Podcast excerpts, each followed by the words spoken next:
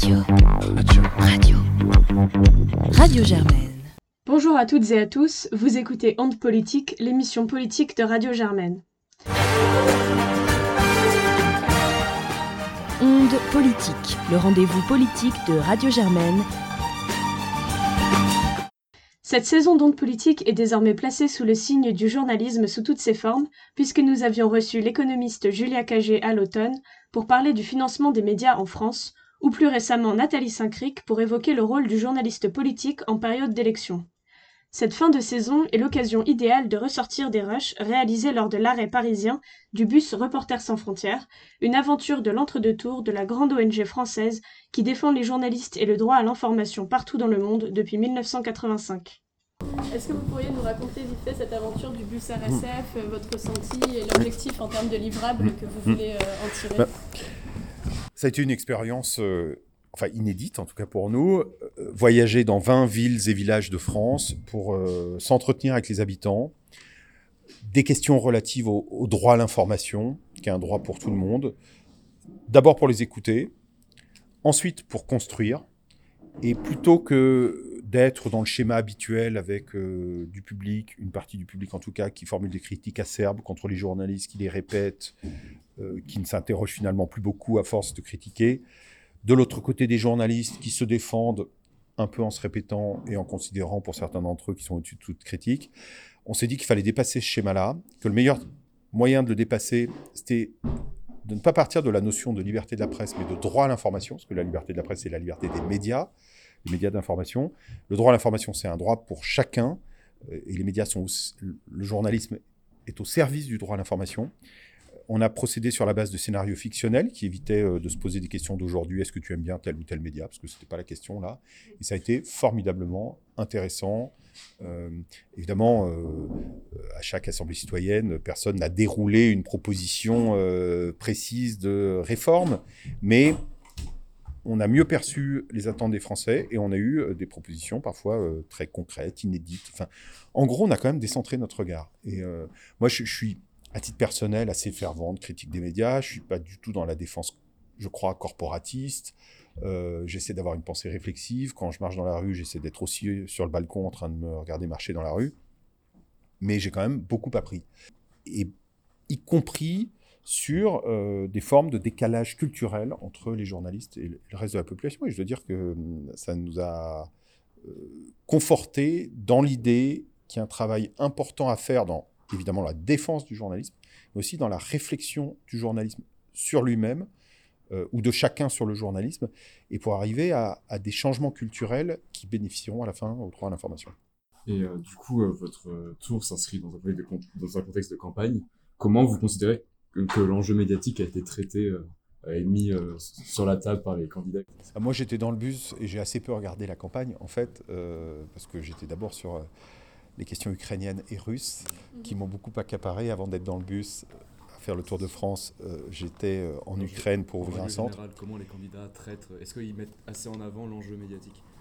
Non, mais de fait, les questions informationnelles sont absolument fondamentales.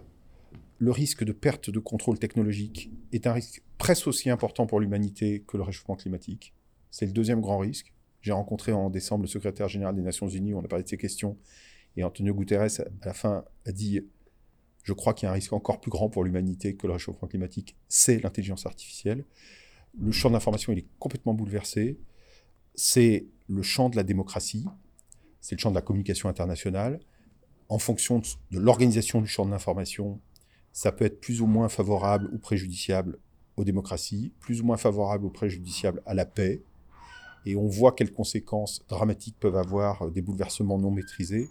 Et effectivement, ça aurait dû être un sujet de la présidentielle, comme un certain nombre d'autres, mais celui-là, celui de la délibération, de la communication, à un moment où les plateformes numériques organisent cette délibération, ce débat public, mais aussi nos conversations privées, à un moment où euh, des guerres de l'information qu'on devrait appeler guerres de la propagande sont lancées, à un moment où, dans l'espace global, les régimes despotiques, autoritaires, ont un avantage compétitif sur les démocraties, du fait d'une asymétrie, où euh, à l'intérieur des démocraties, ceux qui colportent des rumeurs, des fausses informations, des propos de haine, ont une forme d'avantage compétitif dans l'espace public, ce qui est un des déséquilibres majeurs, euh, c'est vraiment des questions qui doivent être posées parce que il vaut mieux reprendre le contrôle plutôt que ces nouvelles technologies ne nous contrôlent totalement. Une dernière petite question, c'est bah, justement pour vous laisser l'occasion de, discuter de, ce que vous faites.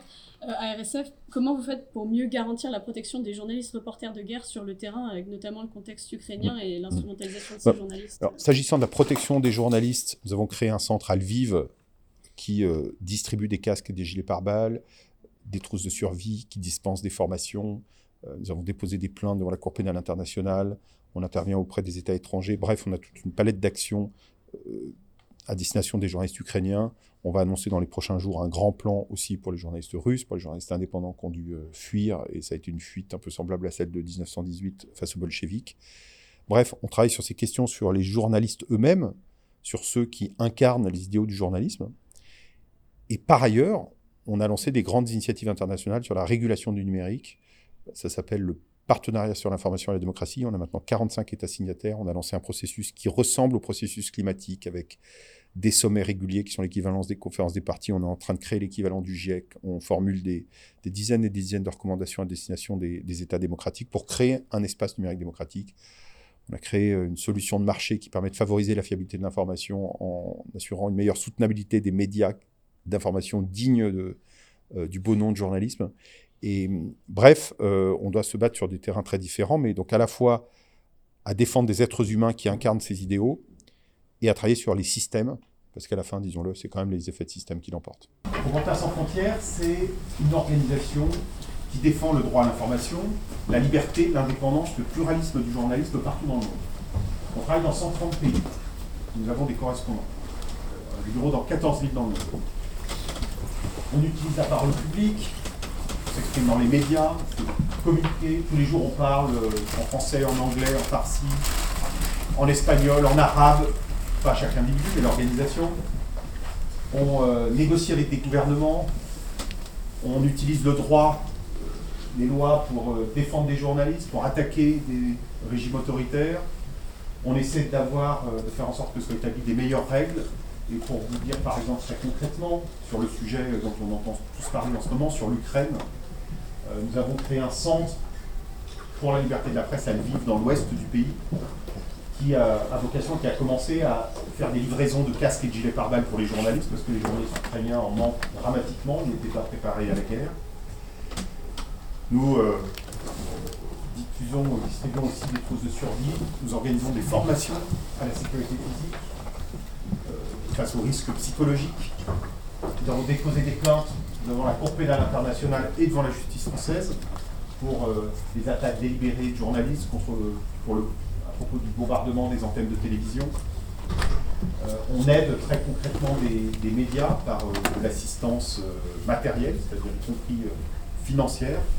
Et voilà, c'est une palette d'activités sur un pays, mais nous avions fait ça avant sur l'Afghanistan au moment de la prise de pouvoir des talibans, et, et malheureusement il y a plus de situations où on doit faire ce genre. Organisation très internationale donc, mais qui là, à l'occasion de l'élection présidentielle, euh, s'est dit que euh, cela valait la peine d'aller à l'écoute des Français pour deux raisons majeures. Un, on est dans un moment de bouleversement radical du champ de l'information, au-delà même du journalisme, du fait des nouvelles technologies, des réseaux sociaux, du potentiel de communication qui est parfois formidable, mais aussi la propagation des fausses informations, euh, des rumeurs, euh, des euh, propos de haine. Et il y a là quelque chose dont les citoyens, quel que soit leur âge, doivent se saisir, qui aujourd'hui nous échappe largement. parce que les sociétés californiennes, parfois chinoises, prennent des décisions que prenaient autrefois nos parlements. Et puis il y a une autre question qui est la permanence de critiques acerbes du journalisme, des journalistes en tout cas, dont nous ne sommes pas là pour critiquer la légitimité, mais au contraire, dans une démarche positive, pour euh, essayer de mieux la comprendre, et puis surtout pour trouver des solutions pour assurer le droit à l'information pour chacun au XXIe siècle, à l'ère numérique. Et donc on s'est dit, sortons des, fonctionnements habituels, où euh, les uns critiquent vivement les journalistes, les journalistes se défendent en disant qu'ils sont des gens sérieux, rigoureux, qu'il faut euh, les respecter, les aimer, et en tout cas leur faire confiance. Et on s'est dit, sortons de cette de ces répétitions, de ce radotage, disons-le parfois, parce que ça commence à être ancien. Et donc, euh, organisons des assemblées citoyennes, comme celle-ci aujourd'hui, qui permettent de se mettre dans une posture constructive, euh, ne serait-ce que parce que euh, chacun, vous allez voir, on va tous réfléchir ensemble. Ceux qui voulaient assister à une conférence, vous allez quitter la salle, vous serez déçus.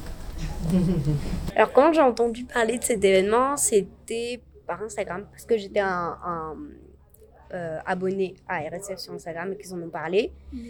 Et euh, du coup, bah, j'y suis venue en m'inscrivant et en recevant. Et justement, ça avait changé de date et d'horaire à un moment. Mais j'y suis quand même allée parce qu'en fait, c'est encore plus proche de chez moi que normalement.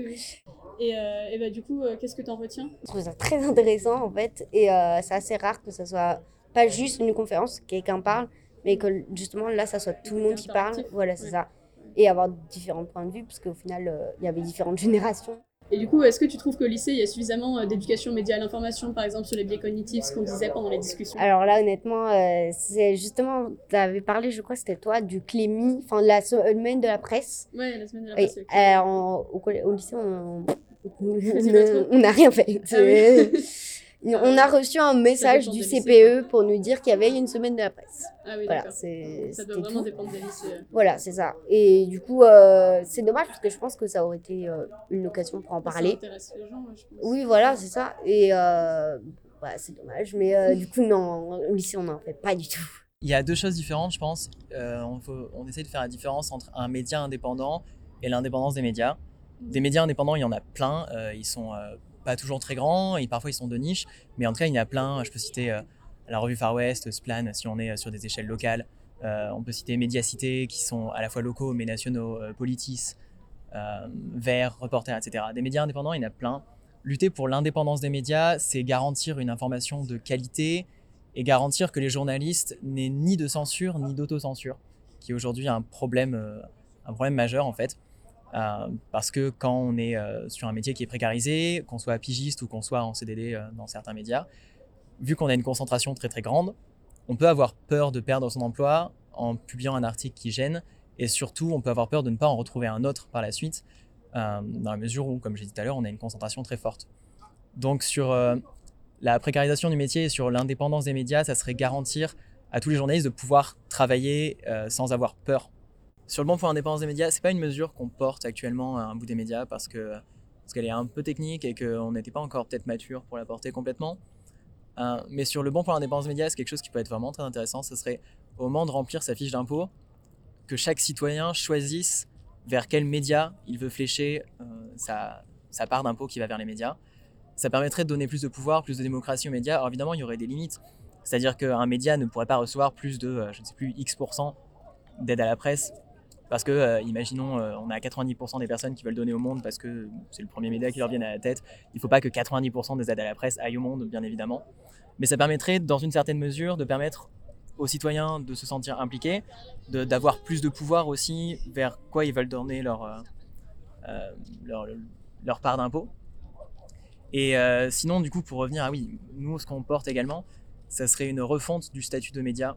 Parce que ce statut de média donc, ouvre la porte aux aides à la presse. Et aujourd'hui, il manque de, on manque de, protection, on manque de structure, de cadre. C'est-à-dire que ce qu'on voudrait notamment serait une transparence sur l'actionnariat. Euh, un média ne peut s'appeler média que s'il donne facilement accès euh, à l'information de qui, est, euh, qui sont les actionnaires majoritaires, quels sont leurs enjeux, quels sont leurs, conflits d'intérêts tout à fait. Par exemple, savoir que, que le journal euh, Libération appartient à un fonds pour l'indépendance de la presse, je crois qu'il s'appelle, qui lui-même appartient euh, ou est dirigé en partie par euh, Altis, par Patrick Drahi, in fine. Euh, savoir que Europe 1, c'est euh, Lagardère, Vivendi, puis le groupe Bolloré au-dessus. C'est pas des informations qui sont forcément simples à avoir. Et déjà, si on a de la transparence, on peut recréer de la confiance parce qu'au moins, on ne ment pas sur qui on est et, et qui, qui est derrière nous, même sans que la personne tire les ficelles. On voudrait également qu'il y ait une gouvernance plus démocratique, que les journalistes aient accès euh, aux instances de gouvernance. C'est-à-dire que euh, si jamais un nouvel actionnaire arrive, par exemple, on voudrait qu'il y ait un droit d'agrément. C'est-à-dire que les journalistes puissent dire nous, on n'est pas d'accord avec l'arrivée de cet actionnaire, euh, s'il prend une part majoritaire, bien évidemment. On voudrait, et donc on, on voudrait quelqu'un d'autre, et laisser 12 mois, par exemple, aux journalistes pour retrouver un autre actionnaire qui rachèterait ses parts au prix du marché. Euh, dans la gouvernance plus démocratique, ça serait permettre aussi aux journalistes de choisir leur directeur, directrice de rédaction. On voudrait, parmi tout ce qu'on porte, euh, limiter la concentration sur les médias, évidemment, ça, on en parle assez souvent, on en parle beaucoup en ce moment avec Vincent Bolloré, mais on peut en parler euh, avec le groupe Bolloré, mais on pourrait en parler avec plein d'autres personnes, Daniel Krasinski, Patrick Drahi, etc. Le sujet de la participation citoyenne m'intéresse particulièrement, ce qui se trouve qu'en ce moment, je suis membre du CESE, du Conseil économique, social et environnemental, et que ce sujet de participation citoyenne, il est central dans notre institution et que l'information est encore plus centrale dans ces temps mouvementés, ça a été dit beaucoup. Et je trouve que c'est un sujet qui n'est pas traité en profondeur. Alors RSF le traite, alors que c'est un sujet quotidien de préoccupation et d'intérêt pour tout le monde, quel que soit l'âge. L'âge a été beaucoup mentionné également. Et c'est un sujet central de notre démocratie, c'est un pilier démocratique et la façon dont RSF a organisé euh, ces rencontres citoyennes est particulièrement intéressant. On manque de ces temps d'échange, ça a été dit également, qui sont des temps, somme toute, longs, qui sont des temps partagés, et il est ressorti plein euh, d'idées, de solutions euh, sur comment on envisage la régulation, le, futur de cette information qui se déverse par flots, flots qui sont parfois inquiétants. Sur l'infobésité. Sur l'infobésité, le fait que, somme toute, ce qui percute et ce qu'on conserve, ce sont les mauvaises informations, mauvaises au sens euh, les messages de haine les, et tout ce qui est extrême. Euh, et ça, c'est c'est pas bon pour le, futur de notre euh, démocratie. Bon, il se trouve qu'en plus, je suis médecin de formation et que on s'aperçoit des impacts importants de cette information qui se déverse sur euh, toutes les fonctions cognitives. Même, je lisais un article aussi sur euh, l'apathie euh, générée par les mauvaises nouvelles et le fait que du ça décourage l'action. Exact, ça décourage l'action. On se, on se pose là-dessus. Et il y a une, une, autre chose qui est très importante, c'est aussi le temps passé à s'informer. Je veux dire, on parle d'information, mais le temps passé à s'informer. Il y a une étude qui vient de sortir 60% des Français. Non, les, les Français passent 60% de leur temps libre sur des écrans. Et les écrans, c'est quand même essentiellement alors c'est de l'information euh, culturelle aussi, mais somme toute c'est surtout de l'information que je qualifierais de débridée. Et ça, c'est un souci. On a besoin d'avoir des temps de pause cérébrale aussi. Bah, merci beaucoup. Bah, je vous en prie. En conclusion, cette assemblée citoyenne de RSF, autour du sujet de l'information et de sa consommation quasi permanente, aura amené notre équipe, composée de Jas, Aurore à la technique et moi-même, à de belles rencontres celle de Christophe Deloire, que vous avez entendu en premier, secrétaire général de Reporters sans frontières, de Lysandre, une lycéenne qui se passionne pour le sujet, de Loïc Rocher-Laurenceau, qui représente l'association Un bout des médias, et de Françoise Sivignon, médecin, ancienne présidente de Médecins du Monde et aujourd'hui vice-présidente de RSF. Nous espérons que leurs questionnements et leurs réflexions, présentées pêle-mêle, vous auront intéressé et on vous dit à très vite sur Radio Germaine. Radio. Radio. Radio Germaine.